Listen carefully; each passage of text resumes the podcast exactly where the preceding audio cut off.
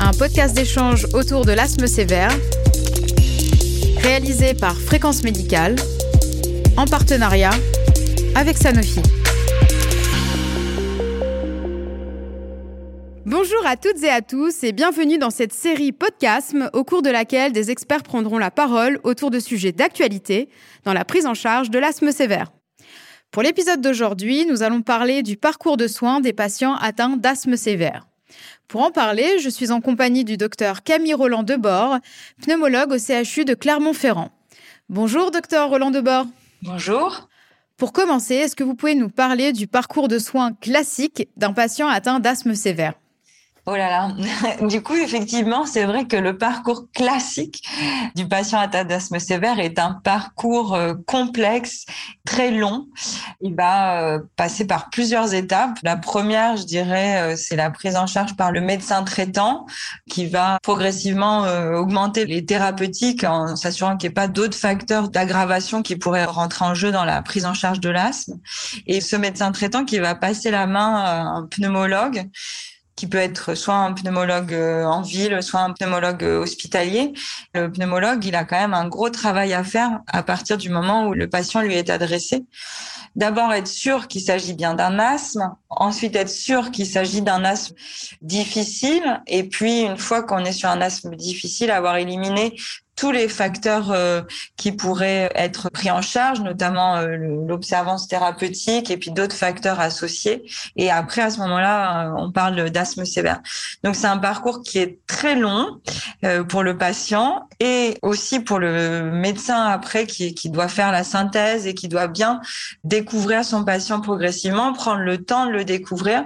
Mais je dirais que jusqu'à l'arrivée au pneumologue et jusqu'à l'arrivée au diagnostic d'asthme sévère, c'est un parcours intense et long pour le patient, malheureusement. Et quel est le rôle des urgences ou du pharmacien dans ce parcours de soins? Alors, tout acteur euh, de santé a un rôle dans le parcours de soins euh, du patient atteint de pathologie respiratoire et particulièrement euh, d'asthme. Il y avait là en décembre 2021 les états généraux de la santé respiratoire et justement où on mettait en avant le, le rôle de prévention de tous les acteurs de santé. Le pharmacien, dans le parcours de soins, il pourra aider à coordonner et à adresser le patient vers le bon interlocuteur et puis, il doit surtout aussi s'intéresser à vérifier la bonne observance du traitement du patient parce que c'est souvent quand même un facteur de, non-contrôle de l'asthme. Et puis, s'il travaille en réseau avec euh, un médecin traitant, un pneumologue ou plusieurs, et ben du coup, il va pouvoir favoriser l'adressage vers les différents interlocuteurs. Et les urgences, eh bien, il y a pour moi un rôle qui est très important, bah, pareil, de travailler en réseau avec que ce soit la médecine de ville et la médecine hospitalière. Je pense que euh, tout patient qui vient pour une exacerbation euh, d'asthme aux urgences doit ressortir avec une petite ordonnance un petit peu type, c'est-à-dire euh, je vais être contacté par un pneumologue le plus rapidement possible, je dois augmenter mon traitement de telle ou telle manière avec un ce qu'on appelle les plans d'action personnalisés, les plans de soins, et puis euh, qu'ils aient un contact avec un pneumologue, ou alors le mieux, je pense que si jamais, euh, c'est qu'il y a un pneumologue mais ça c'est dans un monde idéal où tout le monde a un peu le temps, un pneumologue qui vienne voir le patient qui vient aux urgences, le patient asthmatique qui est pris en charge pour une exacerbation et qui prend contact dès les urgences avec le patient pour favoriser après l'adhésion euh, et puis le, suivi sur le long cours. Et puis bah pareil, les urgentistes ils doivent aussi toujours cette phase de réévaluation de la prise euh, des thérapeutiques inhalées parce que c'est quand même un gros facteur aggravant soit la mauvaise observance ou la mauvaise prise du traitement inhalé. Donc toujours ces deux acteurs, c'est toujours réévaluer et puis travailler en réévaluer la prise du traitement et travailler en réseau de soins, euh, ville, euh, médecine, euh, pharmacie, hôpital. Alors la première prescription de biothérapie se fait à l'hôpital. Le lien ville-hôpital est donc très important. Comment est-ce que l'on peut améliorer ce lien entre la ville et l'hôpital? Donc il y a deux questions en une. La première, c'est effectivement comment on fait le lien entre la médecine de ville et la médecine d'hôpital. Je pense que c'est ce que euh, je disais aussi un peu dans le dans le chapitre précédent, c'est que il faut qu'il y ait une, bonne interaction entre, je dirais, plusieurs médecins traitants et un euh, pneumologue. C'est-à-dire que euh, que ce soit par arrondissement dans les grandes villes ou ou par ville ou, ou etc. Il faut qu'il y ait un pneumologue qui rayonne autour de plusieurs médecins traitants et il faut que euh, y ait une adresse mail euh, de recours de disponible ou alors qu'il y ait des réunions qui soient faites un peu euh, le soir pour présenter les projets d'asthme. Par exemple, nous là à Clermont-Ferrand, on a mis en place des réunions le soir avec des médecins traitants qui viennent soit nous poser des questions sur l'asthme, soit nous poser des questions sur des prises en charge avec des dossiers spécifiques auxquels on fait des petits topos d'asthme et de prise en charge assez concrètes. Et je pense que ça, ça favorise l'interaction puisque à la fin de la soirée, ils repartent toujours avec euh, le mail pour solliciter un avis. Et après, on sait qu'on est, on est plus euh, euh, en interaction grâce à ce type de, de réunion. Et ensuite, pour ce qui est des prescriptions des biothérapies, euh, ce qui est sûr, c'est qu'il faut que la prescription elle se fasse au cours de réunions de concertation d'asthme. Et dans ces cas-là, eh ben, il faut que le médecin en charge du patient se rende en concertation, euh, en réunion de concertation d'asthme. Et alors, c'est à ce moment-là, ça favorise l'interaction puisqu'on vient discuter bah, d'une part euh, du patient et souvent dans les débuts des réunions de concertation d'asthme, on fait un petit point sur les biothérapies qui sont disponibles les essais thérapeutiques qui sont disponibles. Et dans ce cas-là, ça crée du lien et ça permet d'avoir après euh, ces différents interlocuteurs qui se mettent en place et de travailler par la suite en, réseau. Vous avez beaucoup parlé d'observance. Euh, justement, quelle est l'observance chez les patients atteints d'asthme sévère?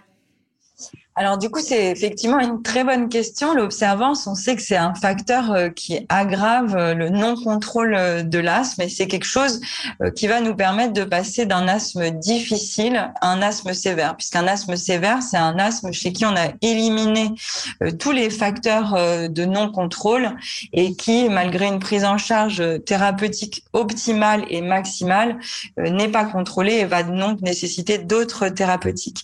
Donc, l'observance, c'est quelque chose qui pose problème dans les stades d'asthme difficiles et c'est vrai que c'est très élevé. On est aux alentours de 75% de patients euh, pour laquelle l'observance n'est pas parfaite. Alors, pour euh, avancer sur la question de l'observance, il faut surtout poser des questions euh, ouvertes aux patients et, dans l'empathie, c'est-à-dire que si on pose des, des, questions fermées en disant vous êtes sûr que vous prenez bien votre traitement, forcément, ben le patient va pas euh, va pas oser nous dire que parfois ça arrive qu'il oublie parce que il est pressé, parce qu'il est au travail, parce que ses horaires ont changé, etc.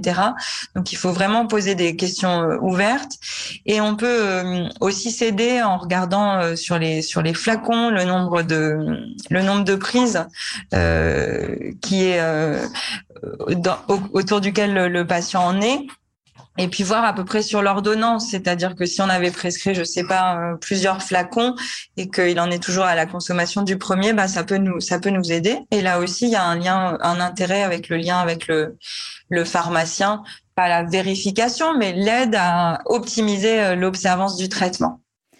Et quels sont les leviers à votre disposition pour améliorer cette observance? Euh, ça, c'est une, une, très bonne question. Euh, c'est vrai qu'il y a eu plusieurs petites choses qui ont été faites à l'heure des objets connectés, etc. Il y avait euh, des espèces de dispositifs qu'on branchait aux thérapies inhalées et qui vont sonner quand c'est l'heure de la prise ou différentes choses comme ça, des petites alarmes qu'on met sur le téléphone ou des applications pour les patients qui ont de l'asthme ou d'autres pathologies respiratoires chroniques qui peuvent faire des rappels pour la prise du traitement je pense que la première étape pour améliorer l'observance, moi, c'est vraiment la bonne éducation du patient. En fait, il faut vraiment passer par une case d'éducation thérapeutique qui est très importante euh, dans l'asthme avec euh, ce qu'on appelle les écoles de l'asthme.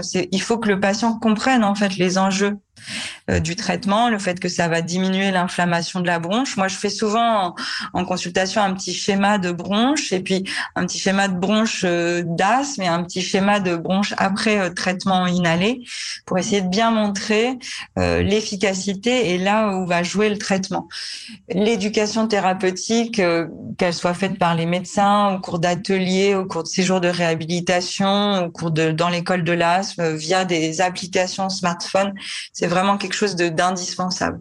Et après, on peut donner quelques euh, trucs et astuces aux patients, notamment bah, quand on prend des corticoïdes inhalés qui sont le traitement euh, euh, de base d'un asthme, c'est de mettre par exemple son son traitement inhalé à côté de sa brosse à dents, comme ça normalement on se lave les dents le matin et, et le soir, et donc hop on le voit à côté de la brosse à dents, et ben on va se rappeler qu'il faut le prendre. Ou pareil sur la sur la table de nuit à côté du du réveil, c'est des, des moments où on va être sûr qu'on qu'on prend bien le, traitement. Mais je pense que vraiment la clé, euh, c'est l'éducation. Si le patient il a bien compris euh, à quoi ça servait, euh, la durée d'action du, médicament, par exemple, si c'est des prises qui sont deux fois par jour, bah lui expliquer que la, prise du matin couvre toute la journée, la prise du soir couvre toute la nuit. C'est des choses qui vont qui va favoriser l'observance. Après, je suis pas contre qu'on rajoute des objets connectés, des petits dispositifs qui sonnent au moment de, de rappel de prise, mais, mais d'abord en premier l'éducation du, du patient. C'est sur ce message important que nous terminons notre podcast. Merci Dr Roland Debord pour votre participation. Merci à vous, chères auditrices et auditeurs, pour votre fidélité. Quant à moi, je vous donne rendez-vous très bientôt pour un nouveau podcast, Podcasme.